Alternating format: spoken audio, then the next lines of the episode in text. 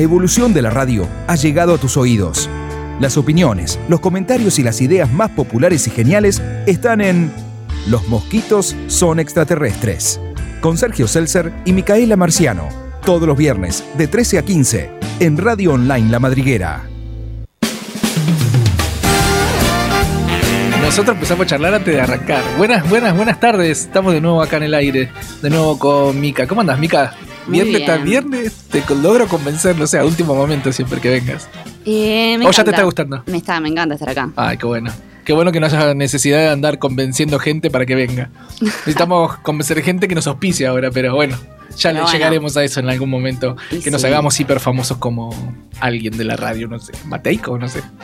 Bueno, ¿cómo Sexy. estás vos? Bien, espectacular. Qué bien. Viste que toda esta semana estuvo llena de sol. Llena de llena de sol, me encantó. Y a la noche con esto de las restricciones, viste un silencio que yo que vivo acá en Boedo, no sabe qué es. Eh, Lo estoy disfrutando, me estoy acostando tardísimo escuchando el silencio. Yo también. Es amo. hermoso. Pero allá donde vivís vos es más tranquilo. Sí, tengo Eh, la hay- suerte de que sí. es bastante tranquilo. Sí, sí, sí. Viste que donde vivo yo es, eh, parece, no no es la avenida Boedo, pero estamos a medio paso. Sí, a media cuadra. A media cuadra de San Juan, más, más, más bien dicho. Pero sí, transitado y, y muchas líneas de colectivo, viste. Ah, sí, yo Horrible. decidí que nunca voy a vivir en una avenida porque me parece de lo más tedioso. No, horrible. Eh, hay que ponerse esos vidrios dobles, dobles, viste, para que no se meta el ruido. horrible. Triple, sí. Sí. Así que bueno, hoy estamos acá con un programa nuevo. ¿Podríamos dar un pequeño resumen de lo que hacemos? ¿Te- ¿Qué te parece? Para la gente nueva, porque hoy estoy mirando, se están sumando muchísima gente. Este, parece que estamos haciendo bien las cosas, así que más gente se está sumando a, escucharnos. Bueno, quiero ver el resumen porque ni yo sé lo que hacemos, así que, a ver. Bueno, yo soy filósofo, como he explicado muchas veces, filósofo de terreno. Me he dedicado a la filosofía, creo que prácticamente toda mi vida, podría decir. Lo decidí sí, seriamente, a los 18. Eh, nunca pensé que me iba a llevar tanto tiempo eh, el estudio este de... de- no sé si, si, si catalogarme dentro de los filósofos, sino un pensador, eh, qué sé yo, no sé cómo- qué término podría llegar a ser. ¿Cómo Eh, lo, vos que me conoces un poquito.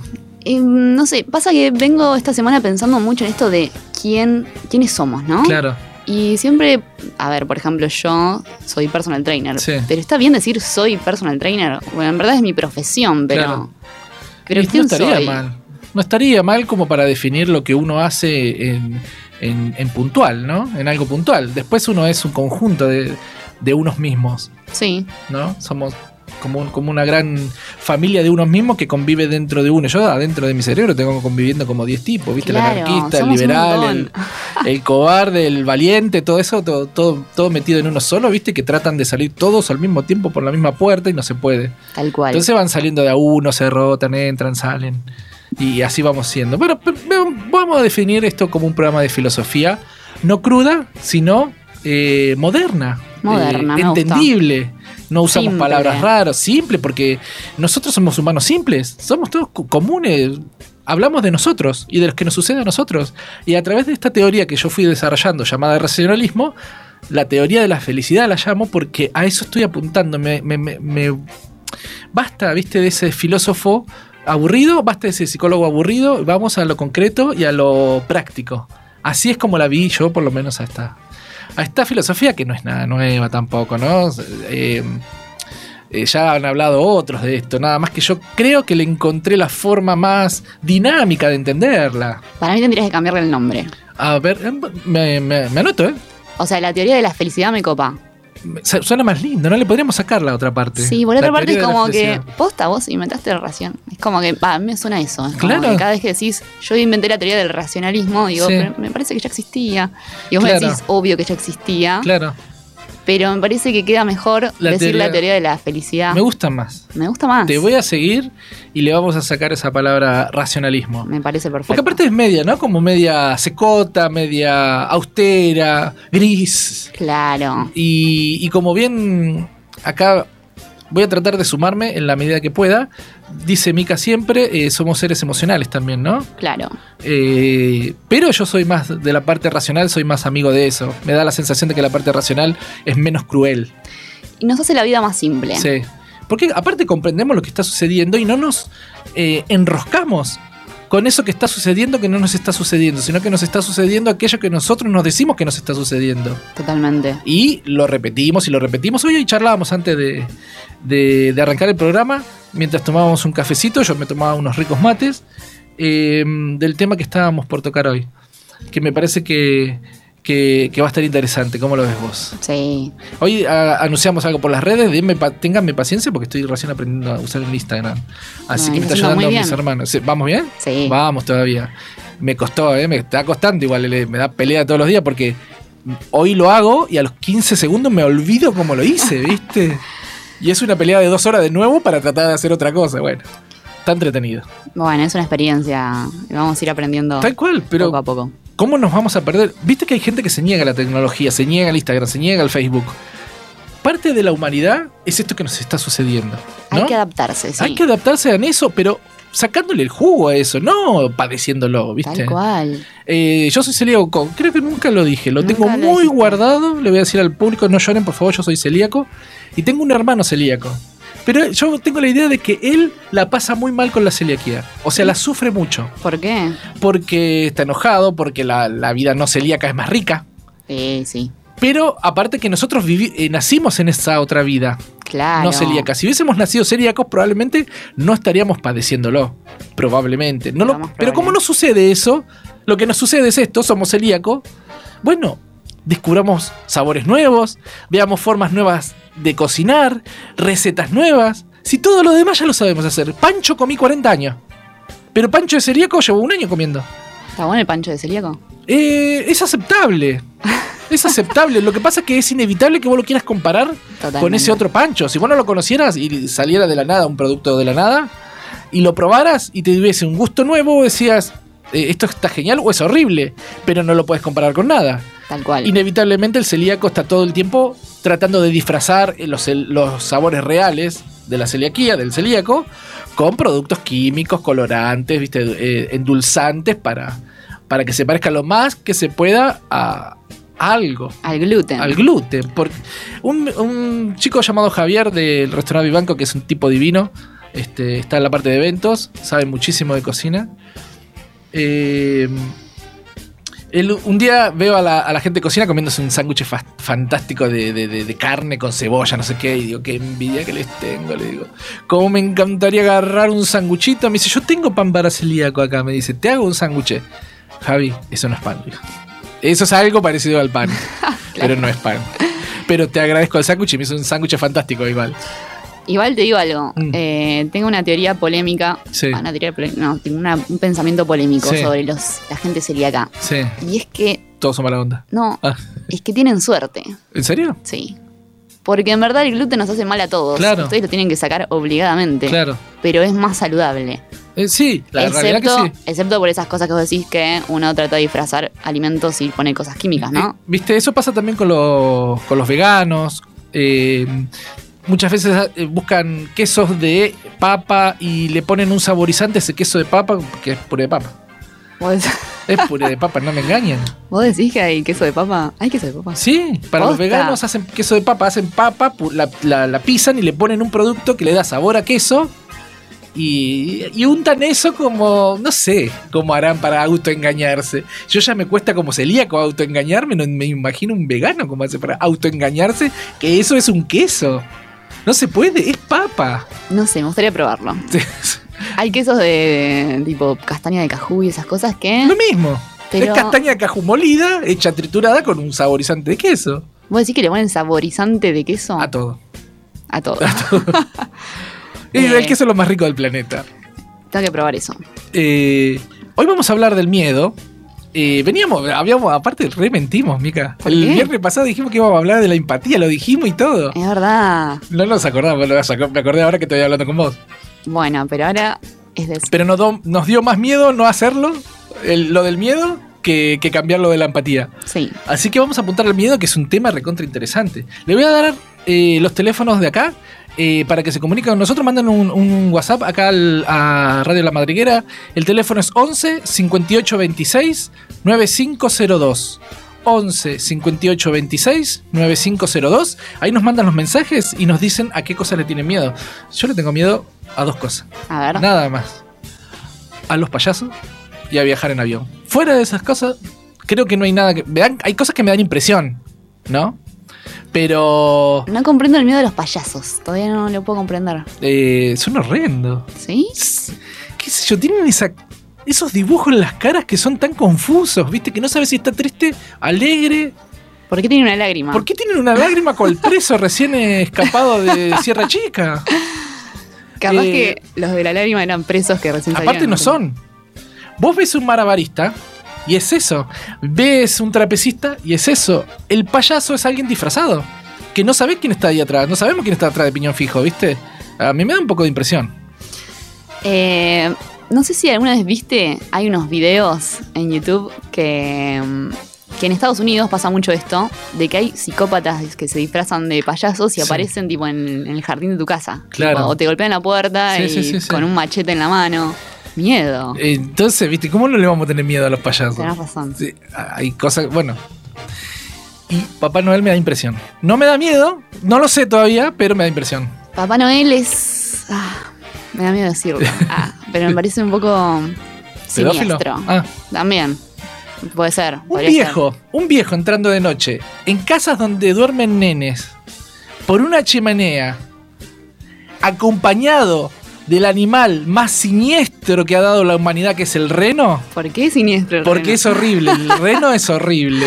Te mira con esos ojos fríos que no sabes si está vivo o muerto. Vos ves un, la cabeza de un reno colgada y no sabes si está vivo ese coso. ¿viste? Te mira, parece que te sigue, así como la Mona Lisa. sí, sí. Como la Mona Lisa te va siguiendo los ojos del reno. Tienen ojos negros. Sí, de- encima. Ojos de demonio. De demonio, no, no, no, no. Aparte, ¿te imaginas un reno parado? Es, es una impresión, miedos. Ay, me, da, me da piel de gallina de, de imaginarme un reno parado, ¿viste? Tomando mate, ¿viste? Una cosa así. Eh, pero, el, el- ¿a, qué le, ¿a qué le tenés vos miedo? Yo ya te, te confesé ya dos de mis, de mis grandes miedos. Eh, miedos. Bueno, mi primer miedo de la infancia. Yo cuando era chiquita no tenía miedo a nada. Sí, De hecho, pensaba que había un planeta que estaban todos los fantasmas y un día quería ir a visitarlos. claro. Pero. Está buena la idea, ¿eh? Me gusta. Está buena, sí. Te la voy a Había, robar para un cuento. había monstruos y demás. pero- Ah, bueno, me gusta. Bueno, la cuestión es que fui creciendo y no sé si por las películas o por qué, pero empecé a tener mucho miedo a los espíritus. Mm. Pero los espíritus son buenos o no? Hay de todo. ¿O no? Hay de todo.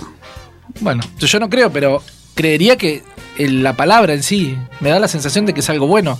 Un fantasma siempre lo asocié con algo malo, pero un espíritu siempre lo asocié con algo bueno, como que te viene a cuidar o... Bueno, no, pero yo digo lo- los espíritus tipo, no sé, la llamada, ¿entendés? Como esos fantasmitas. Sí, sí, sí, sí. Ya, no sé. Un día me pegué un cagazo con eso. ¿Con qué? ¿Con la Con llamada? una llamada a las 3 de la mañana. ¿Sí? Sí, me cagué. O todo. las 3 de la mañana es la hora diabólica. Que te llaman y te dicen... Eh, Siete días. Ah. oh, oh, papá, eh, Oh. tuve, eh, me entraron a robar a casa. Y yo siempre digo lo mismo. ¿Sabía que estás llamando a la casa un comisario? Uh, perdón, me dicen. Porque siempre son los mismos, ¿viste? Se creen geniales inventando cosas para estafar y que pueden estafar a todos.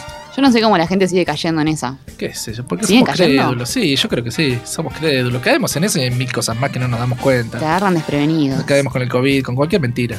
Sí. Eh, bueno, Eh, está- bueno, con el miedo. Estábamos con el miedo y nos desfiábamos. Siempre eso pasa con la filosofía, ¿viste? Para, no dije mi segundo miedo. ¿Cuál era? ¿El, el primero? El primero, Lo- los espíritus. Los espíritus. ¿Y el segundo? No podía ir al baño sola cuando era chiquita. Malísimo. Mira, bueno, eso es muy típico también en muchos chicos. Sí. Es muy típico. Y el segundo es eh, los tiburones. Me da mucho miedo los tiburones. Y con razón.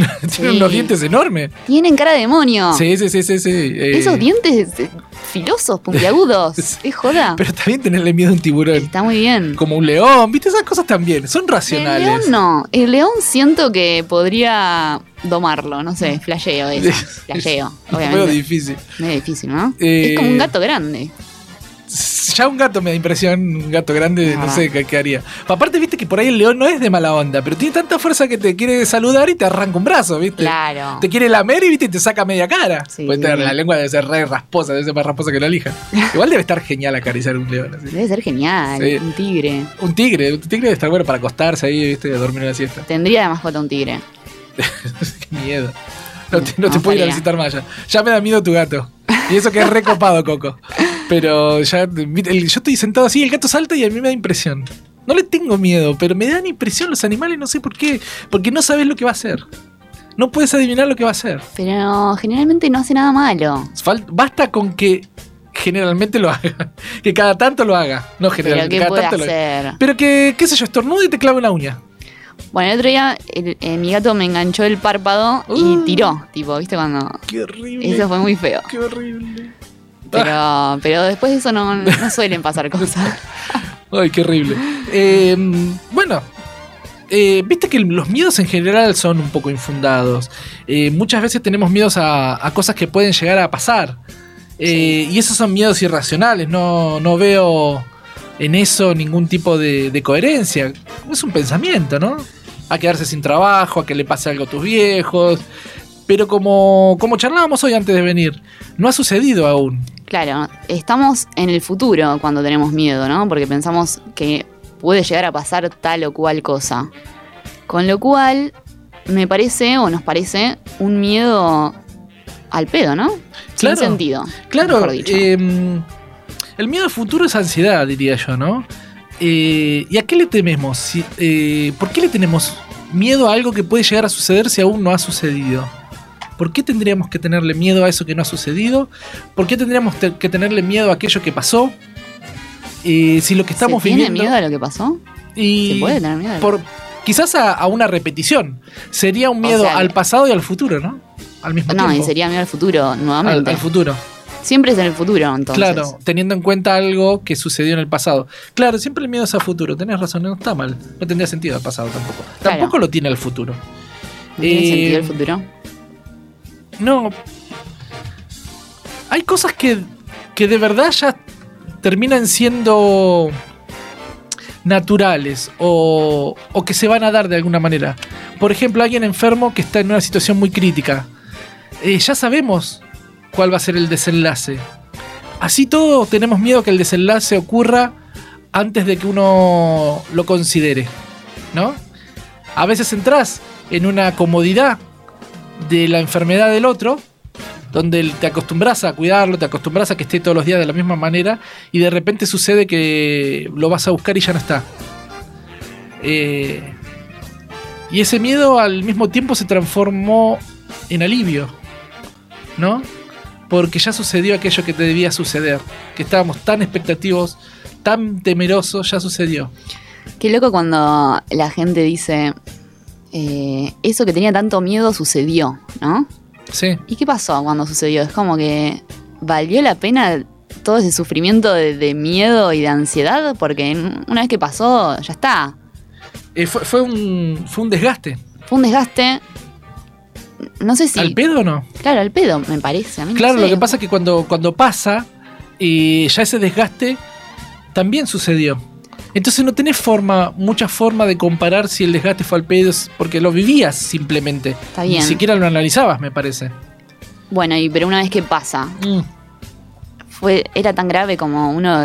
Es como que en la mente es mucho más grave de lo que realmente es cuando sucede. pareciera ser que sí. Parecía Creo que, yo, ¿no? Sí, no sí, sé. sí, sí. Alguien que, que manda un mensaje y Como- diga lo contrario. Como siempre nosotros estamos hablando en relación a, a nuestras propias experiencias, nuestras propias vivencias. No podríamos hablar ni ponernos en el lugar de otro.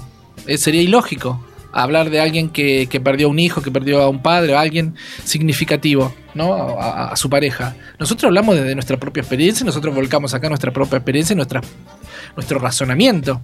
No hablamos en, en- en- en situaciones donde no conocemos. No podemos. Ningún humano lo puede hacer, ni siquiera tu psicólogo te puede ayudar en eso.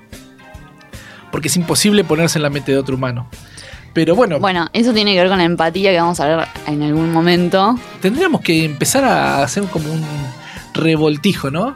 De, de consignas, porque se, se van sumando. Sí. Eh, la empatía está ligada a determinados miedos, ¿no? ¿Por qué no? Pero bueno, eso ya lo vamos a dejar para, para el otro programa. Y hoy nos vamos a centrar en esto y a tratar de calmar un poco. Eh, acá nos está llegando unos, unos mensajitos. Nos saludamos a, la- a las chicas de piso. Ahí está Cintia. ¿Cómo va Cintia? Ale. ¿Rosita? No, es muy petiza, no la alcanzo a ver de acá. Ah, o- o no sé si es petiza o está lejos. Todavía no me puedo, no me puedo, me no parece, me puedo dar cuenta si está lejos o es petiza. Ahí está, ahí está saludando. Eh, mm, teníamos que saludar, porque si no, nos- y a, y a nuestro operador que nos ayuda. Pero Eh, aprendimos el nombre la semana pasada. Sí, nos costó toda esta semana. Yo lo olvidé hoy y lo volví a- me lo volví a decir. Ahora ya me hicieron un cartelito acá. Tiene pegado en la frente. eh, el nombre para que no me lo olvide. Yo también pedí para que no te lo olvides. Muy bien. Eh, y agradecer también a, a nuestros auspiciantes que siempre nos han bancado este primer mes. Vamos a ver si el mes siguiente nos siguen bancando. ¿Por qué no? Eh, ¿Qué sé yo? Agradecemos a Omar tu peinador que nos está escuchando, esperemos. Capaz que hoy lo sorprendemos con alguna llamadita para que, que nos cuente un poco qué es lo que hace. ¿Y a qué tiene miedo? ¿Y a qué tiene miedo? De- capaz que tiene miedo a algo. Eh, Viviendas Tower, que tenés tu casita por 15 mil dólares, tenés Sí. ya la casita. Una locura. Una locura.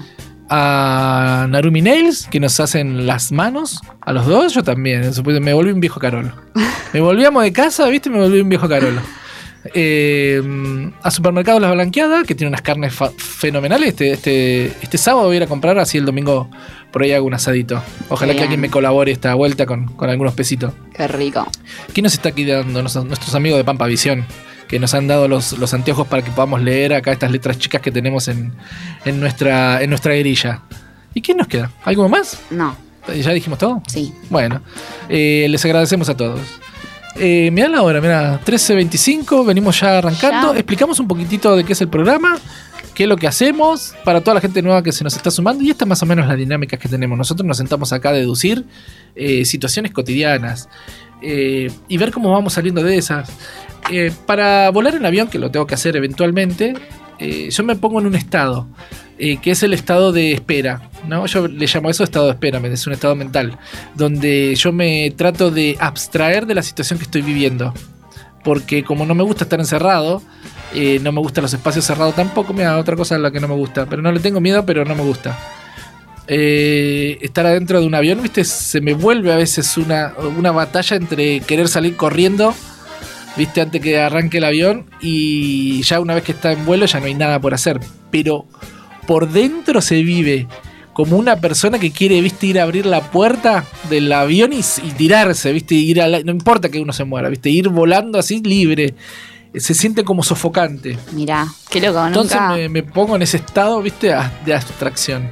nunca me imaginé, o sea, entiendo que hay gente que le da miedo volar. Pero es antinatural o no? Eh, sí, claramente. ¿Cómo no vamos a tenerle miedo? Bueno, yo no tengo miedo. Sí, hay gente que la pasa bien. Es más, me encanta la turbulencia. A mí me sorprende esa gente que se sienta en el avión, viste, agarra, se pone el cinto, agarra, se cruza de pierna, abre el diario, viste, y va leyendo lo más bien ahí. tararara, y yo, viste, agarrado de todos lados con los dedos de los pies. No, qué mal, qué al pedo, ¿viste? Al pedo, pero bueno, agarrado de todos lados y el tipo leyendo. Otro que se sienta y se duermen, ¿viste? La puta madre, duerme todo el viaje por ahí. Que tomarte un algo antes. Sí, tomo, tomo, tomo, ¿viste? Pero me tengo que tomar un oso de caballo, más o menos, ¿viste? Porque para que me voltee en esa situación, la cabeza trabaja mucho, Sí. ¿viste? Para salir de. De- de- pa- para evitar una situación. O sea, el miedo que yo siento creo que es natural. El cuerpo me, lo que me está pidiendo es salir de una situación que no es natural para mí. Volar no es natural. ¿Sabes que ahora que lo pienso, eh, puede ser un tema generacional un poco en Puede algún ser, punto? sí, Porque en mi generación, que ya está más acostumbrada a, a volar, Sí, yo creo que no conozco a alguien de mi edad que tenga miedo a volar. claro. Puede ser también. Pero más de tu edad. Sí, ya no sé cuántos tenés, pero sos más grande que yo. sí, un poquito. 45 tengo. Bueno, yo tengo 29. Una niña. Eh, bueno, más de tu generación, creo Sí. que hay más gente que tiene miedo a volar. Es muy probable. Eh, eh, lo, Y de mi grande, generación, más. lo de mi generación hemos empezado a volar de grandes, cuando entendimos Claro. más o menos cómo hacer algo de plata. ¿Viste? Para pagar un boleto. Claro. Entonces ahí empezamos a comprender. Eh, ¿Cómo estamos para el corte? ¿Estamos bien? ¿Qué decimos? Nuestro operador. Sí. Sí, está Vamos a ¿Cuál- escuchar. ¿Cuál, es el temita que teníamos hoy? ¿Está bien ese que te puse ahí número uno? Yes, vamos a escuchar un tema, de- un clásico de Cristina Aguilera. Amo. Me encanta Cristina ¿Cómo se Aguilera. Se llama Can't Hold Us Down. Perfecto, Poli. Vamos con ese temita y volvemos en un ratito.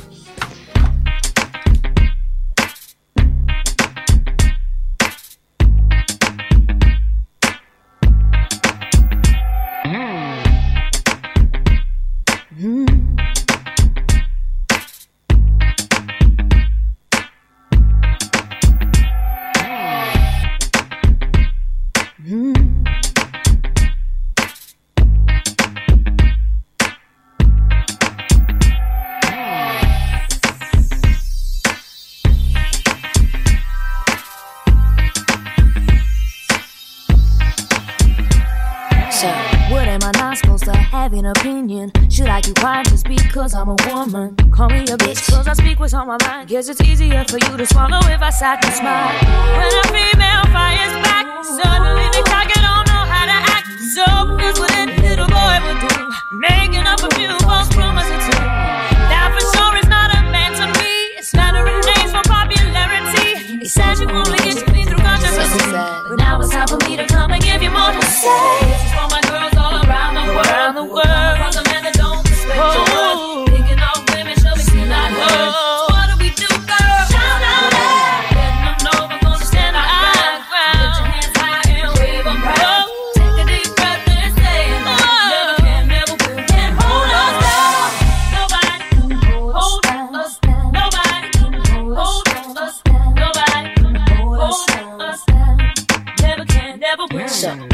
I not supposed to say? What I'm saying? Are you offended with the message I'm bringing? Call me whatever, cause your words don't mean a thing. Cause you ain't even a man enough to handle what I say. If you look back at history, it's a common double standard of society. The guy can tell the club, the more he can score. While the girl can do the same and yet you call her a whore.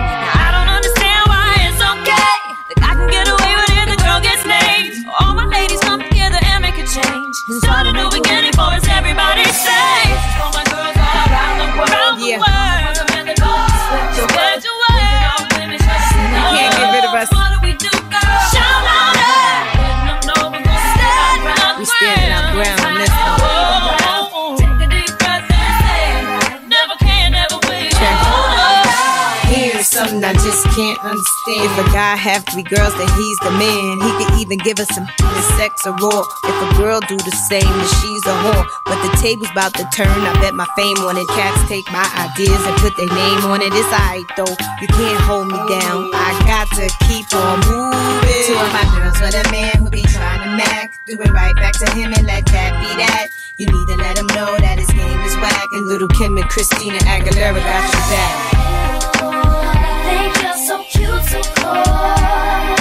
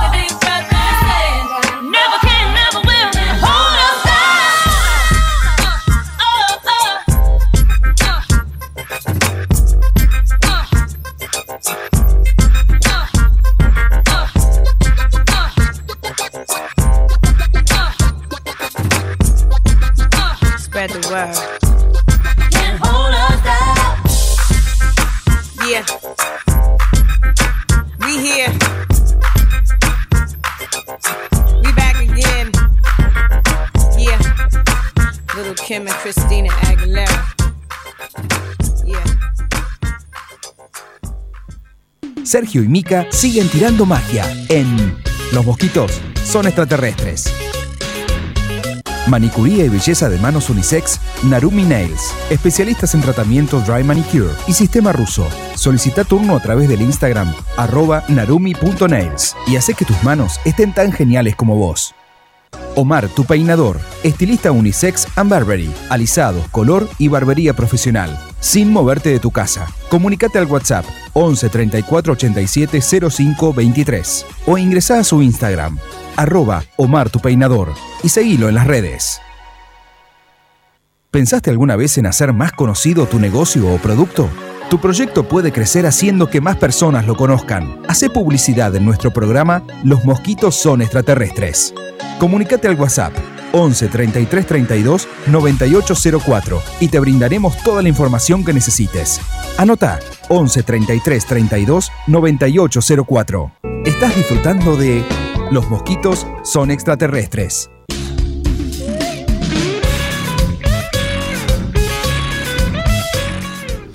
Hemos vuelto, no hemos ido al baño, No fuimos. muy mal. Muy mal. Este, por suerte tenemos unas botellas vacías acá que, que serán utilizadas si no llegamos al otro corte.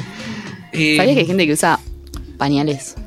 eh, sí, los adultos. ¿o no? No, no, pero tipo gente de nuestra edad para. ¿Sabes que vi el otro día una, una denuncia que le habían hecho a FedEx de que los trabajadores los obligaron a usar pañales para que no vayan al baño? horror, Horrible. qué Lo horror. tuvieron que admitir porque habían tantos trabajadores este, denunciando que no les quedó otra. Pero horrible que te hagan a trabajar así, ¿no? Con pañales.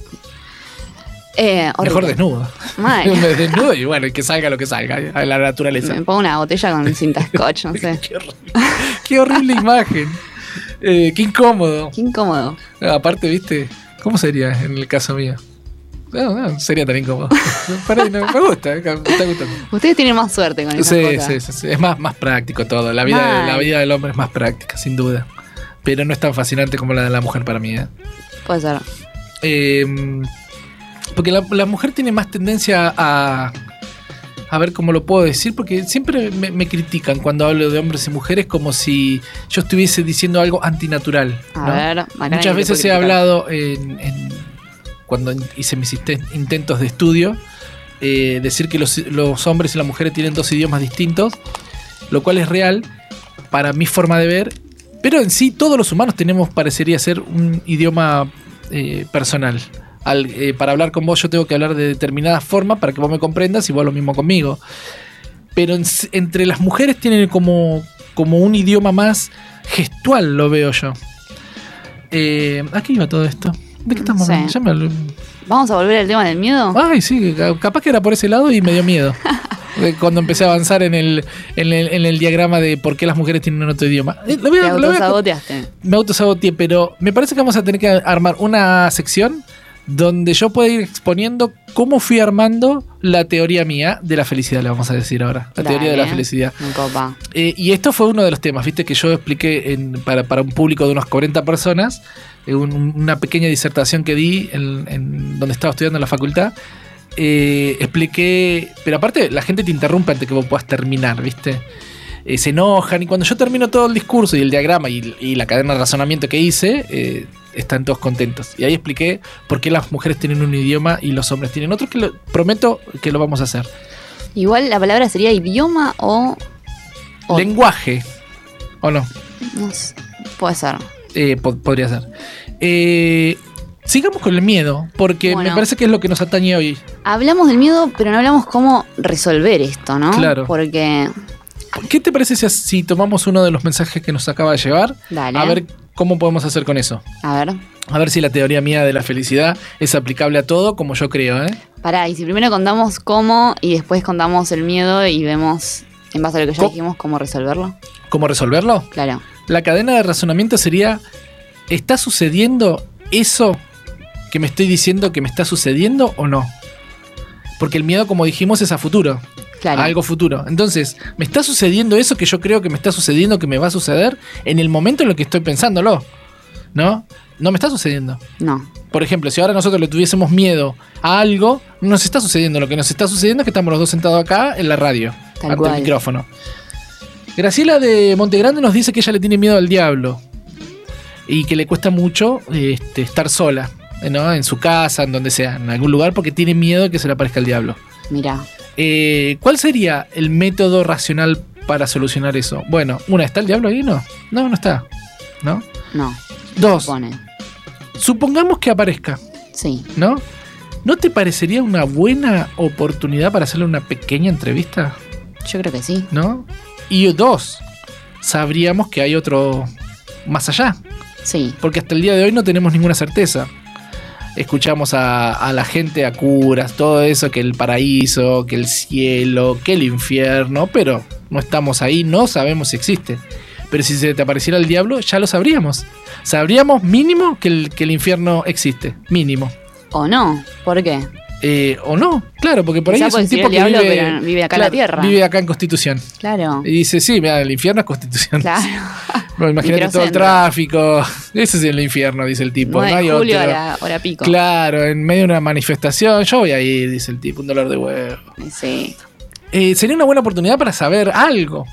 Si es que nos quiere contestar, ¿no? Si no es que es el diablo en sí y nos, y nos tortura. Bueno, para este caso en particular, Sí. eh, yo tengo una eh, maestra, por así decirlo, Sí. que a mí siempre me decía, vos tenés que bajar al sótano a hablar con el diablo. Sí. Yo digo hablar con Mark Zuckerberg. ¿Será la misma persona? mismo. Capaz no. ¿eh? Podría ser. Capaz no. Eh, bueno, la cuestión es que yo cada tanto bajaba. Sí. Y, ¿Literalmente? eh, literalmente. Mm. En, mi, en mi cabeza. O sea Sí, que no, en verdad sí. no, literalmente no. Pero era copado. Claro. Eh, no sé, me divertía, hablaba Vos bajabas al, al- al sótano al sótano. del infierno, digamos, ¿no? O sea, no, sería el infierno. sótano de mi casa. Literalmente. Eh, Eh, mentalmente, pero al- vos te ibas con tu mente al sótano de tu casa. Sí, en verdad era el estacionamiento de- del edificio. Porque Sí, no sí. Es medio, es medio tétrico, Es, ¿no? muy tétrico. Eh, hecho, y ahí hay, hay hablar. algo ahí en una esquina que no, no Que sé. no te gusta. No. eh, y dejas cerquita de ahí el auto, capaz. ¿O no? sí, no, queda otra porque. Qué horrible. Sí. O dejarlo afuera, porque a veces para ahí es más saludable, ¿no? Mentalmente. No, una vez lo dejé fuera y me robaron la rueda, así que no. No, guau. No. ¿Dónde Ese está es el diablo. diablo? Ese, Claro. el que te robó la afuera. rueda.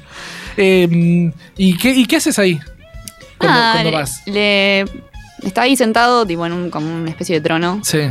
Y le pregunto qué onda, cómo anda, qué sé yo. Lindo para analizar porque eh, vos estás yendo al lugar que te da miedo, evidentemente. Sí. Ah, Vos te lo imaginás ahí, Es en el estacionamiento. Claro, porque ahí me da miedo. Entonces Claro. Ahí tiene que estar. Claro, y estará en esos lugares entonces, evidentemente, el diablo, ¿no? O el miedo, o lo como le queramos llamar. Eh, eh, en este caso del diablo, debe estar situado o sentado en un trono en los lugares que a nosotros nos dan miedo. Sí, En el caso mío, está disfrazado de payaso. claro. O es el piloto del avión. O los tiburones también. Los tiburones también son diablos. Yo tengo una teoría, en verdad, que es una teoría robada, porque mucha gente lo dice. Que en verdad Dios y el diablo Sí, son lo mismo. podría llegar a ser. Es la misma. Son dos caras de la misma moneda. ¿Será? Con lo cual, el diablo debe estar en todos lados, ya que Claro. Dios está en todos lados. Sí, sí, sí. Y a veces es bueno y a veces malo. Depende de cómo se levanta. Es, no- Claro, no es ni bueno ni malo. Es lo que es. Es lo que es. Y, y- y entonces la maldad y todas esas cosas son lo que son. Son lo que son. Y las bondades es lo mismo, ¿no? Sí, eh, Como vos decís eh, habitualmente, todo es y no es al mismo tiempo. totalmente. Eh, acá tengo a Juliana de Córdoba, dice que le tiene miedo a las alturas. Bueno, eso también es natural. Sí, yo le diría que no se acerque a los balcones. Sí, sí, no, no, yo le tengo terror a las alturas. Yo vivo en un sexto piso. Me costó muchísimo salir al balcón, mucho tiempo. Eh, entender que no, que no iba a pasar nada, pero el vértigo me da, ¿viste? No, Mm. no, no sé si, si el miedo, pero el vértigo me molesta. Esa que te mareás, ¿viste? Sí. Me cuesta mirar para abajo. Hay gente que se apoya lo más bien. Me acuerdo, me fui a Chile al- a la casa de mi primo y fuimos a un departamento el piso 14. El tipo se apoyaba lo más natural en el borde del balcón y yo estaba pegado a la puerta de salida. Claro. Me daba tanta impresión estar en ese piso que de verdad no me alejé nunca de la puerta de salida. Mirá. Y me quedé ahí todo el rato hasta que no sé qué habíamos ido. Este, pero no, no me podía ni acercar al balcón. Yo tengo días en los que me da vértigo y otros días que no. No entiendo por qué, pero me pasa que a veces me puedo acercar lo más pancha al Sí. balcón y a veces no. Claro. Pero igual en tu, en tu casa no es tan, tan alto, No, por suerte. Eh, Es, es, Es el segundo piso. es- es soportable, para mí, para mí por lo menos. ¿eh? Sí. Ya en el sexto se me complica y ya más de ahí arriba. Mi, mi- una de mis hermanas vive en el piso 11. No. Un día le tuvimos que ir a arreglar la cortina, no sabés lo que fue para mí. Un infierno. Y sí. Eh, porque aparte yo me tuve que quedar del lado afuera del balcón sosteniendo la cortina. No. Horrible. Pero bueno, la arreglamos y, y sobrevive todavía. Pero oh, fue una lucha horrible. Ahí estaba el miedo otra vez, ¿no? El, el miedo, ¿viste? El miedo, ¿a qué será? A la caída. Bueno, claro, sí. a la- Supongo, es que a la muerte, ¿no? todo se deriva en el miedo a la muerte, ¿no? Claro. Eh, el otro día vi un video de Eckhart Tolle, no sé Sí. si lo ubican por el autor de El poder de la hora, Sí. tremendo libro, lo recomiendo mucho, a mí me cambió la vida. Y él dice que el miedo, en verdad, son pensamientos que están ahí dando vuelta Sí. de carácter destructivo Sí. por naturaleza, o sea, no, no tienen más sentido que... Que la destrucción Que de la lo que destrucción. sea. ¿No? De, de Sí. la mente será. Sí, eh, sí, para perjudicarte. ¿Por qué será eso que pasa eso? Hoy lo ahí, hablábamos. Están ahí. ¿Por qué los pensamientos negativos son tan invasivos y los positivos los tenés que llamar? Porque creo que ahí está el gran trabajo que tenemos que hacer, ¿no? De, de enfocar la atención en lo que nos sirve. Pero ¿por qué no los, los pensamientos positivos no vienen solos, como vienen los negativos? Vos estás a la noche, te despertás y toda la catarata de pensamientos negativos te atacan a las 2 y media de la mañana. Vos trataste de ir al baño y volver rápido para volverte a acostar y, y- y los pensamientos negativos están así, ¿viste? Afuera de, de- mirándote desde mientras vos dormís. Te abriste un ojo y se te metieron por los ojos, ¿viste? Y te invadieron el cerebro. Y a los pensamientos positivos los tenés que llamar todo el tiempo. Todo el tiempo traerte vos al, al aquí y ahora constantemente para darte cuenta de que esos pensamientos son solamente eso. Pensamientos. Y acá es donde yo aplico a la madrugada, que me atacan estos pensamientos porque no soy inmune, eh, la meditación que te comenté el otro día. Mm. Meditación de un, algunos segundos. Respiro fuerte y voy largando despacito, entendiendo dónde estoy. Estoy en la cama, tapado, acostado al lado de mi mujer, con la habitación con las ventanas cerradas. Estoy en ese lugar. No estoy allá donde me está llevando mi mente a esa cosa negativa. Claro. Pero al pensamiento positivo hay que llamarlo tanto. Digo, no puede andar más cerca. Bueno, es lo que hablábamos hoy, ¿no? Eh, la casa es. En general se va ensuciando sola, no hay que hacer ningún esfuerzo para que se ensucie Sí, la casa. sí. Sin embargo, para mantenerla limpia hay que Hay que hacer un, esfuerzo. enorme. Entonces, por naturaleza, todo va hacia el lado negativo, o lo negativo es más fácil, no sé, es como que es más fácil. No, es, como vos decís. en Lo el- negativo es si punto. Nosotros Bueno, le damos sí. el carácter de negatividad. Pero, por ejemplo, en la facultad, ¿no? Sí.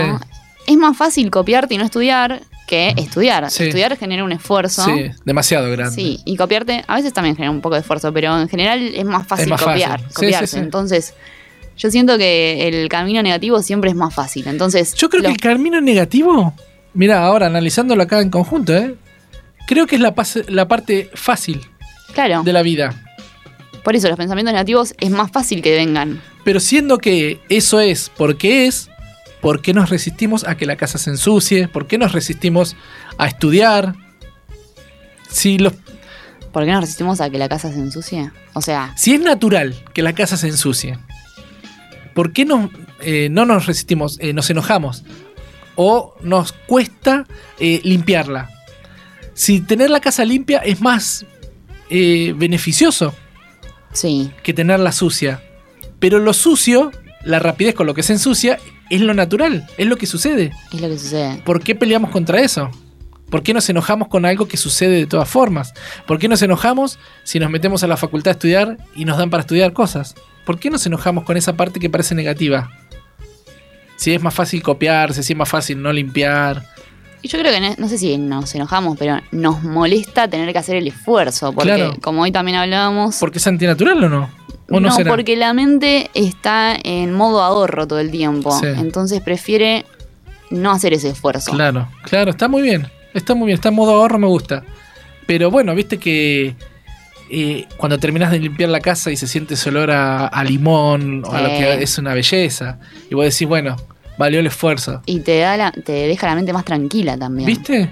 Pero lo entendemos, Sí. lo entendemos. Pero ¿por qué cuesta limpiar la casa? Lo entendemos, estamos diciendo, loco, la casa limpia es linda, el olor a limón es lindo, lo entendemos y sin embargo le ponemos una pesadez a las tareas Yo creo que es eh, al principio cuando mientras vas creando el hábito y la disciplina. Sí. Una vez que ya adquirís la, la disciplina, ya no es. Bueno, yo soy amo de casa, yo no puedo compararme con otra gente porque yo adoro lo que hago, Eh, aunque no parezca. A mí no me molesta nada de las tareas de la casa. Yo creo que también lo que molesta es el decir, uy, tengo que arrancar a esto. Porque una vez que ya estás ahí, ya estás. Tipo, no, no sé si. Te voy a dar un método genial. A ver. Viste que cuando uno se prepara para ver una película, por ahí se arma unos pochoclos, agarra una Coca-Cola, te pones en un sillón y armas todo el ambiente para ver una película. Podríamos hacer lo mismo para las cosas negativas, ¿no? O lo que nosotros consideramos de, de- esfuerzo. ¿Vamos a limpiar la casa? Bueno, nos preparamos unos mates, ponemos música, abrimos todo y, le, y ambientamos esa situación pesada, la hacemos lo más agradable que se pueda. Sí, la música es clave. La música es clave. Por eso este, este, este sistema de, de- esta teoría de la felicidad, que vamos a, dejarle ese nombre ahora, eh, apunta a eso, a que cualquier cosa que uno haga le puede poner placer, no importa la que sea. eh, disfrute, porque la realidad es que no hay... Yo sé que esto es... Me lo has dicho vos muchas veces, me lo ha dicho mucha gente. Parece repetitivo, parece utópico. Somos la única especie capaz de hacer todo lo que hacemos. No hay otra especie, no va a haber nunca más. Probablemente nunca más exista otra especie como la nuestra. Vamos a desaparecer porque estamos condenados a eso. El planeta está condenado a eso. No, no me gusta esa palabra. Pero en, en 5.000, 10.000, 500.000 años todo va a desaparecer, este planeta por lo menos, porque vamos viajando por el universo, porque estamos metidos adentro de, una- de un pedazo de roca, esa es la verdad. Qué flash. Entonces, ¿por qué no disfrutar hoy? Nosotros nos sacamos la lotería más grande del planeta, que es la de la existencia. ¿Por qué ponerle tanto sufrimiento a las cosas cuando tenemos que estar disfrutando? Vos das un paso en la calle, es lo más glorioso. Dar un paso, tener zapatillas, pantalón, conciencia eh, de, de existencia. ¿Por qué desperdiciamos en, en, en esto, en, en los temores, en los miedos, en las cosas que no he hecho, en las cosas que, que he fallado? Cuando la realidad es que estás vivo. En verdad, yo creo que sucede eso porque nos gusta sufrir. Sí, Es evidentemente. algo que tenemos que aceptar y asumir que nos gusta sufrir. Sí. ¿Y no sufrir es mejor o no? Mucho mejor. ¿Por qué pelearte con tu pareja todos los días? ¿Por qué gritarle a tus hijos todos los días? ¿Por qué hace eso la gente? No lo puedo comprender. ¿Por qué le gritan a sus hijos? ¿Para qué los tuvieron? ¿Para qué te pusiste de novio? ¿Por, ¿por qué no se quedan solos? ¿No? Y no, y no molestan da a nadie. miedo a quedarse solo, ¿no? Capaz que sí. Pero ¿qué es peor? Me, pongo a pensar ahora. Que si tengo que elegir uno de los dos miedos. ¿El miedo a quedarme solo? ¿O el miedo a estar en pareja y tener una vida de porquería? Porque eso es lo que yo veo habitualmente. Vidas de porquería, en general. No, ve- no conozco personas que vivan felices en general. Y cuando el humano tiene todas las posibilidades de ser feliz, todas. Lo tiene que decidir solamente. Ahora, vos decís, bueno, no estoy muy contento con mi pareja, por ejemplo. ¿No puedes sentarte a charlar con tu pareja un rato y decirle, estamos mal en esto? Si los dos sabemos, ¿por qué nos hacemos los estúpidos? Estamos mal, no nos podemos estar gritando todos los días. Sentarte con tus hijos, explicarle por qué tienen que hacer determinadas cosas que vos consideras que deben hacer. Por ejemplo, vos consideras que tu hijo debe estudiar, bueno, explicarle el por qué, cuáles van a ser los beneficios, hacerlo entretenido, decirle que con el conocimiento que pueda ir adquiriendo día a día, por ejemplo, si estás hablando con un adole- adolescente varón que es het- heterosexual, le puedes decir, a vos el conocimiento te va a hacer que te ganes más minas. Y eso no es una mentira. Porque cualquier persona admira el conocimiento, admira eh, la sabiduría. Eh, La inteligencia. la inteligencia, decirle a una, a una mujer eh, que con el conocimiento que pueda adquirir puede ser la mejor mujer del planeta, tener al mejor, elegir mejor a su, a su pareja, tener mejores hijos. ¿Por qué estamos todo el tiempo, viste, discutiendo y enojándonos? ¿Habrá un temor oculto ahí atrás? ¿Algún miedo oculto atrás de esas discusiones? Que no sabemos y por eso discutimos. Lo más probable. ¿Temor a qué puede llegar a ser eso? A, Otra vez a quedarse ¿A quedarse solo. solo? No sé, ¿por qué da tanto miedo quedarse solo? No, Ah, Uno se queda con pero viste que muchas veces lo social también influye. Eh, ¿Cuántas veces les dicen a las mujeres? Esto lo he visto cientos y cientos de veces. Eh, una chica se pone en pareja y ¿para cuándo los hijos? ¿Viste? Ay. Automático. Sí. Sin saber si la mujer está tratando de tener hijos, está en una complicación de salud o no puede tener hijos y los desea muchísimo y no los puede tener. Y vos le haces esa pregunta tan cruel. Sí. ¿no? Eh, entonces eh, ahí hay un temor, un temor a no cumplir con lo social, un temor o un miedo a no cumplir con la familia, con lo que espera la familia de uno, Sí, con lo que nos han metido en la cabeza desde que somos chicos, porque las familias son bastante crueles también, ¿eh? Los padres son bastante crueles. Bueno, pero sus padres también fueron crueles, crueles con ellos, lo más Claro que sí, Y claro esto viene sí. de generación en generación. Sí, sí, sí, pero en un momento nosotros le tenemos que poner un corte. Sí, no somos nosotros los que mm, hacemos esto consciente y nos hacemos responsables de las cosas que tenemos que cambiar para no seguir pasando todo esto de generación en generación. Claro, claro. Eh, por eso yo lo resolví muy fácil, eh, no teniendo hijos. Mucho más fácil. Entonces Más ya no me ¿no? tengo que calentar por eso. No cuido ni mascotas. plantas, no, un par. un par. Es todo el cuidado que alcanza mi, este, mi biología. Las plantas que tengo en el balcón, que cada tanto, bueno, alguna que otra perece. Eh, pero hasta ahí llega mi, mi capacidad de, de cuidado, me, me parece. Pero bueno, y también no quiero lidiar con todo esto, ¿viste? ¿Con los hijos? Claro. Vos sabés que yo eh, siempre pienso en que tengo ganas de ser mamá, Sí. pero ayer estaba viendo un, un chabón con sus dos hijos Mm. ahí comiendo y no sé, fue como, no sé si, no, no sé. Anticonceptivo natural. Sí. Fue como, no sé si tengo ganas. Obviamente ese, ese señor tiene un amor por ellos dos que yo no lo comprendo aún. Claro, claro. Que hace que los tolere de alguna Sí, forma. Sí, sí, sí, sí. Pero viéndolo de afuera es como que, mm, no sé. Difícil. Difícil. Capaz que te- se te prende como alguna un, tir- un interruptor cuando sos padre, ¿eh? Para mí que sí. Yo creo que sí, porque si no, no podría.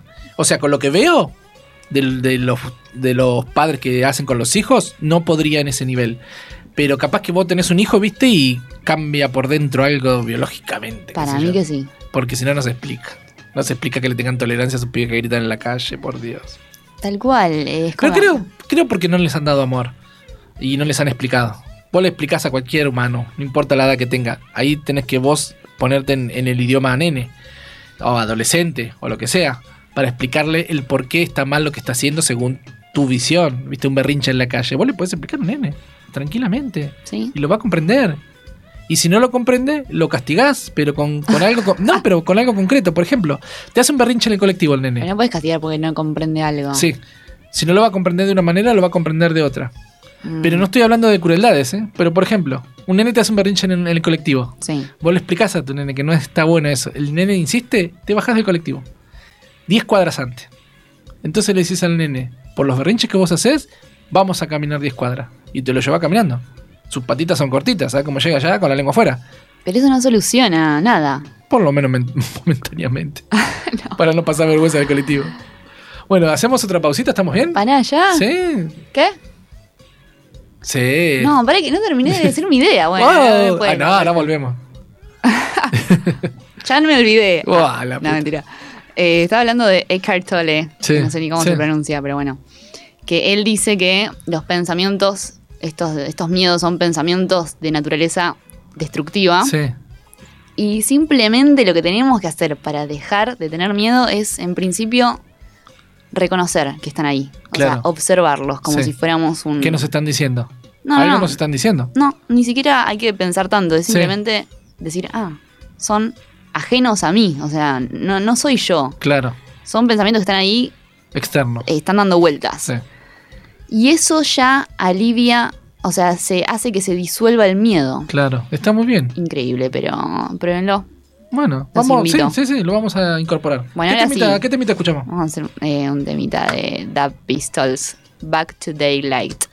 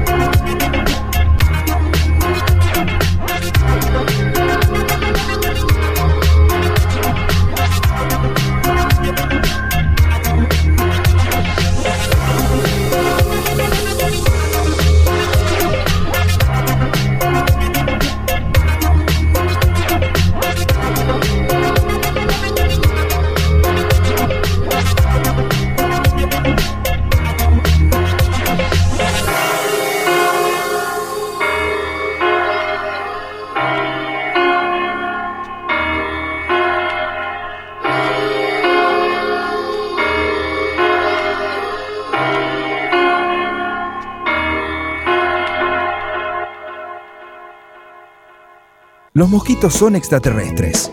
Con Mica y Sergio, en Radio Online La Madriguera, los viernes de 13 a 15.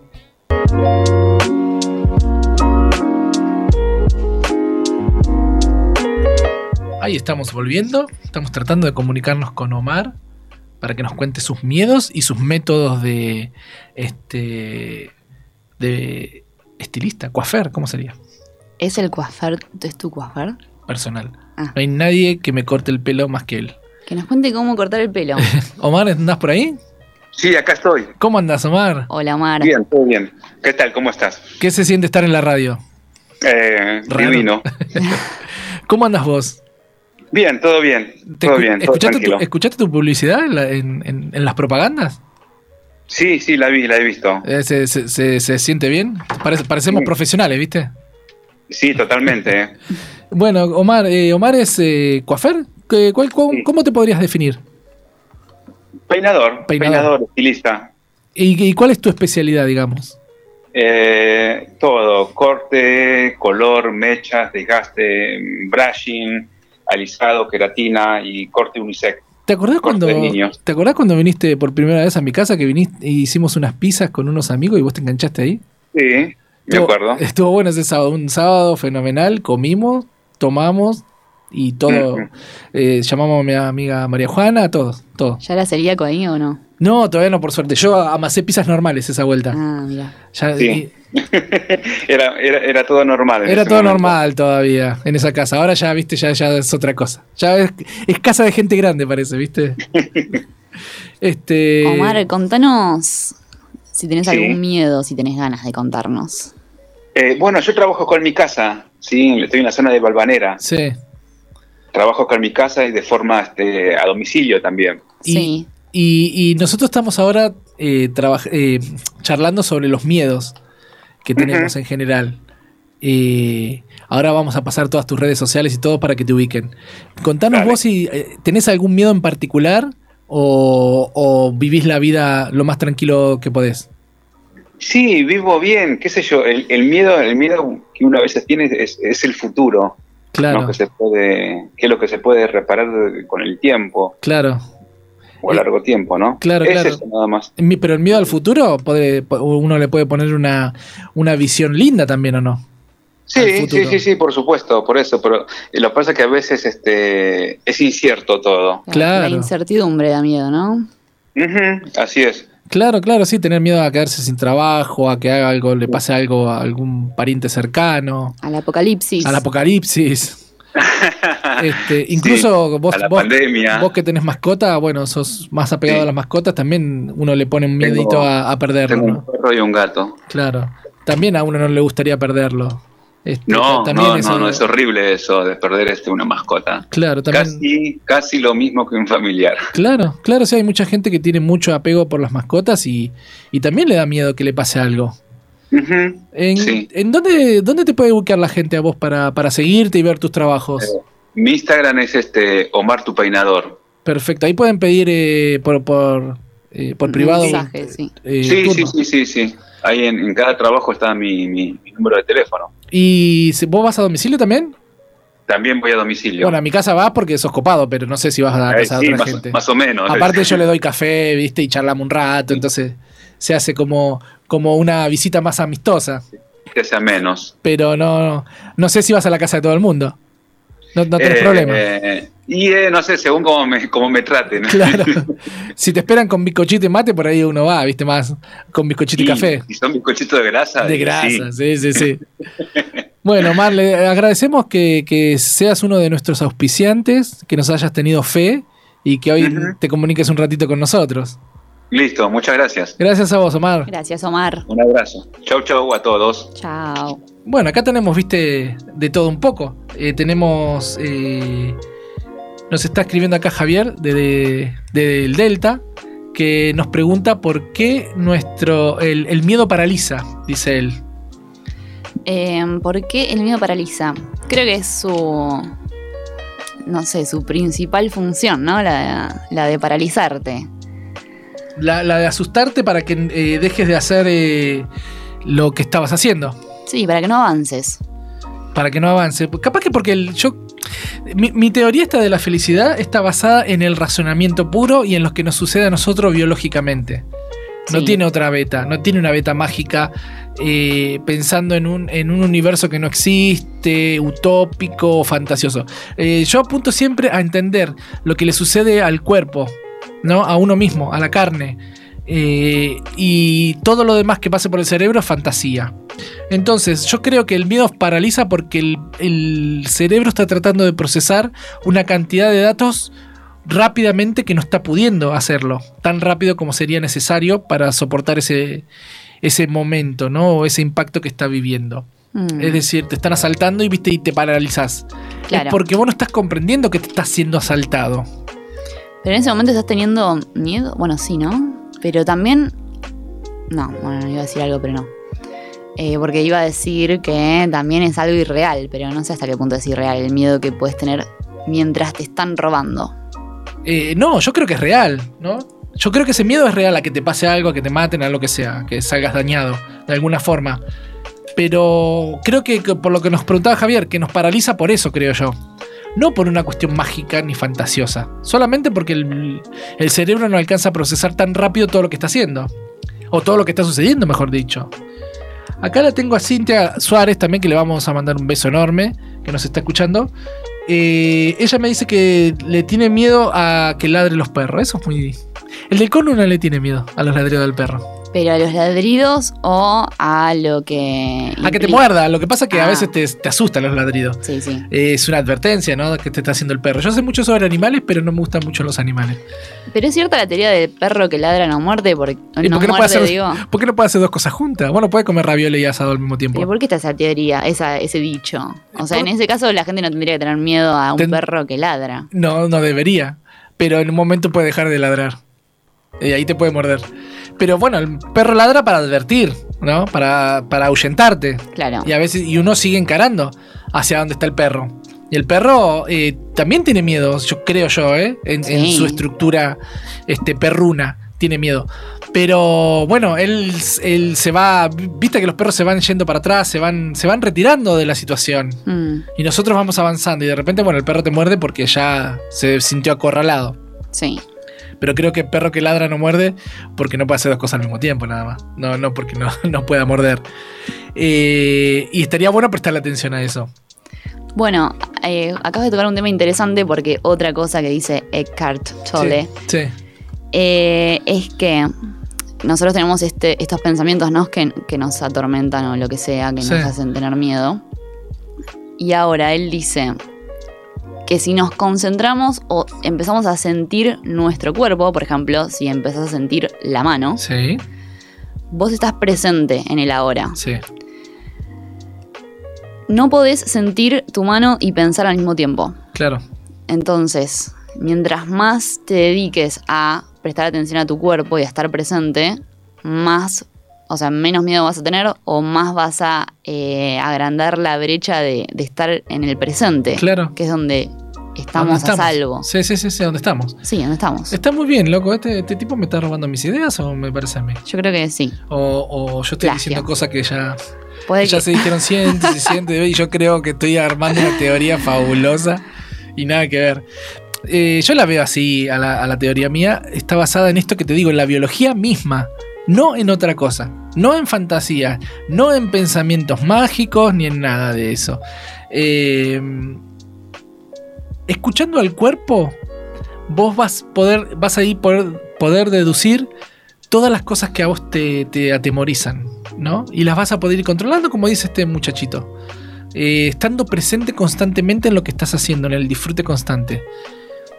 Y, este, y, es- y esta teoría, este programa apunta a eso, ¿viste? Que estemos conscientes de lo que estamos haciendo y le pongamos disfrute a lo que estamos haciendo. ¿Cuántas veces se nos hace pesado el trabajo, ¿viste? Vas a trabajar y decís que cagada, estoy trabajando cuando podrías estar disfrutando de lo que estás haciendo, viendo maneras más óptimas de hacer las cosas, eh, proyectándote en ese mismo trabajo en vez de decir me pagan poco, no haciendo nada por mejorar, todo el tiempo quejándote nada más, ¿viste? Porque las cosas no son como a vos te gustaría que sean y nunca van a ser como vos querés, nunca jamás. Las cosas las tenés que generar vos, no queda otra. ¿Te querés sentar a esperar a que la vida te las otorgue en algún momento? Quédate sentado. Totalmente. ahí vas a estar, sentado esperando. Para que las cosas sucedan, uno tiene que generar algo, tiene que moverse, tiene que salir de la casa. Tiene que. No tiene trabajo, bueno, salí a buscarlo, no va a llegar. Muy Somos probablemente. creadores de nuestro destino. Constantemente. Todo el tiempo. Las cosas que suceden, suceden. Y son las cosas que deben suceder. Pero no por eso le se las vamos a otorgar al destino tampoco, ¿no? No. Eh, sucede lo que debe suceder, fin. Es eso. Si nosotros vivimos en ese espacio, en lo que nos está sucediendo, es lo que está sucediendo, y fin, no es otra cosa, todos esos miedos futuros también van a ir aplacándose. Mm, Porque la realidad es que no tenemos prácticamente control de nada de lo que nos sucede. Nada. sí. Todo el control que podemos tener, ¿Cómo que no? todo el control que podemos tener llega hasta donde estirar los brazos para los costados, lo más grande, lo más lejos que pueda, hasta ahí llega tu control. No puedes hacer controlar nada más que lo que está en la periferia de tu cuerpo. Discrepo. ¿Cómo haces para controlar que un auto no te atropelle? Porque nosotros pensamos que no lo controlamos, pero en verdad es nuestro inconsciente. Si yo puedo manejar el metal y evitando que un auto me atropelle, yo soy como magneto. Pero en verdad eh, hay teorías, que yo las creo, Sí, que dicen que en verdad no existe la suerte. sí. Es nuestro inconsciente actuando todo el tiempo. Pasa que como el inconsciente es el 90% de nuestra No te creo en el inconsciente. ¿eh? No te creo en el inconsciente. ¿Cómo? ¿No crees en el No inconsciente? creo en el inconsciente. ¿Cómo no vas a creer en el inconsciente? No creo en el inconsciente. Creo que lo que sucede es lo que sucede. El inconsciente no lo, no, no me gusta ese tipo. Me cae muy mal. Te cae mal, ¿no? Me cae muy mal. ¿Por qué le adjudicamos a, a ese ser eh, las cosas que somos? ¿No?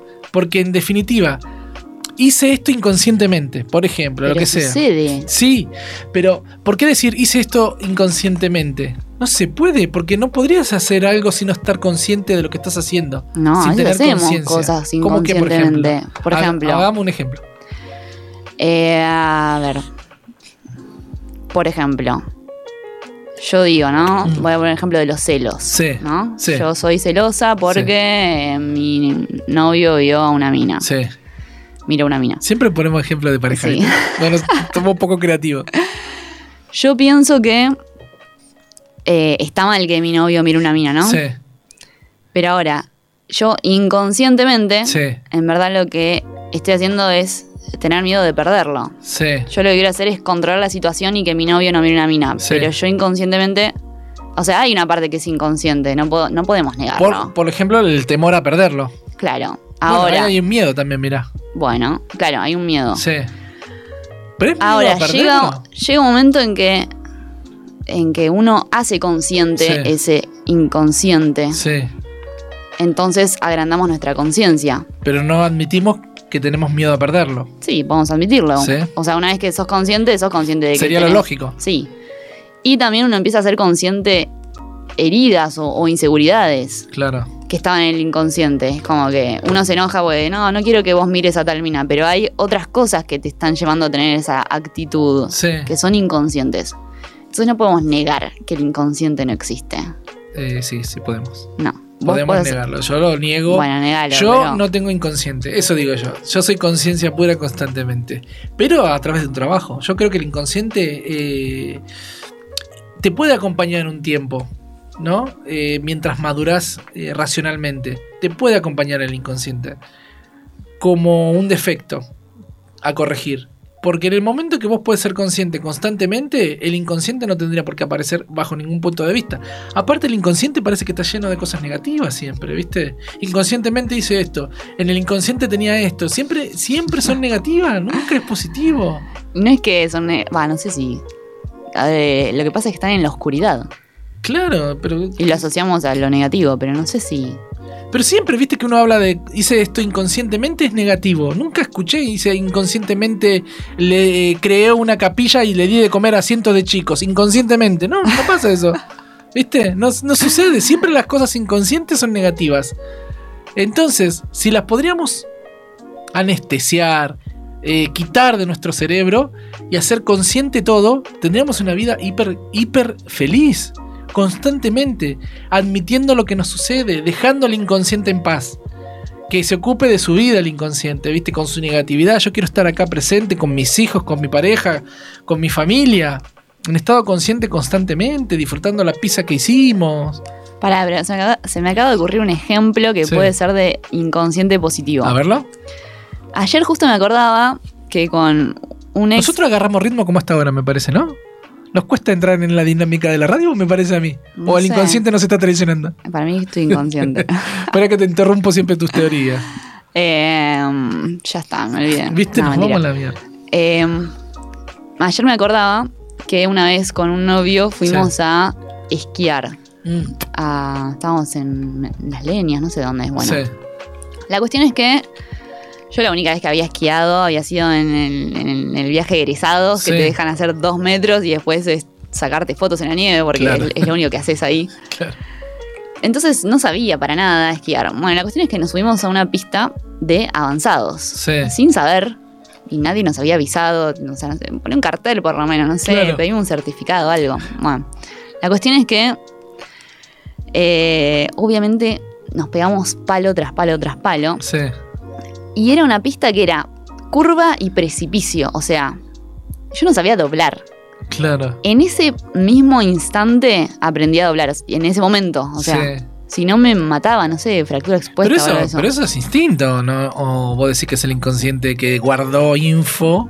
Primero que yo pienso que el en el inconsciente está toda la información de la humanidad. Toda, Sí. toda, toda de todos. Desde el principio de los comienzos, todo, Sí, todo. sí. Debería venir eh, cargado toda esa info en la, en la biología que uno trae. Es que está. Probablemente esté en esa parte inconsciente, no, no me molesta ahí. Bueno, con lo cual yo creo que inconscientemente salió la información de cómo doblar. ¿Pero vos lo habías aprendido en algún momento No no? había aprendido nunca.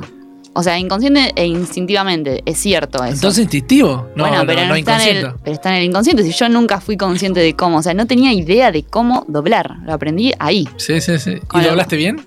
Sí, Claro, por lo menos no te, no te rompiste los huesos, pero menos mal. eh, fue una doblada, digamos, profesional, como podríamos llegar a decir, de alguien que sabe hacerlo o solamente eh, tuvo la capacidad de resolver en ese momento lo que le estaba aconteciendo? No sé cómo se vio de afuera. Si Claro. parecía no, no, no, vos, de adentro, vos de adentro.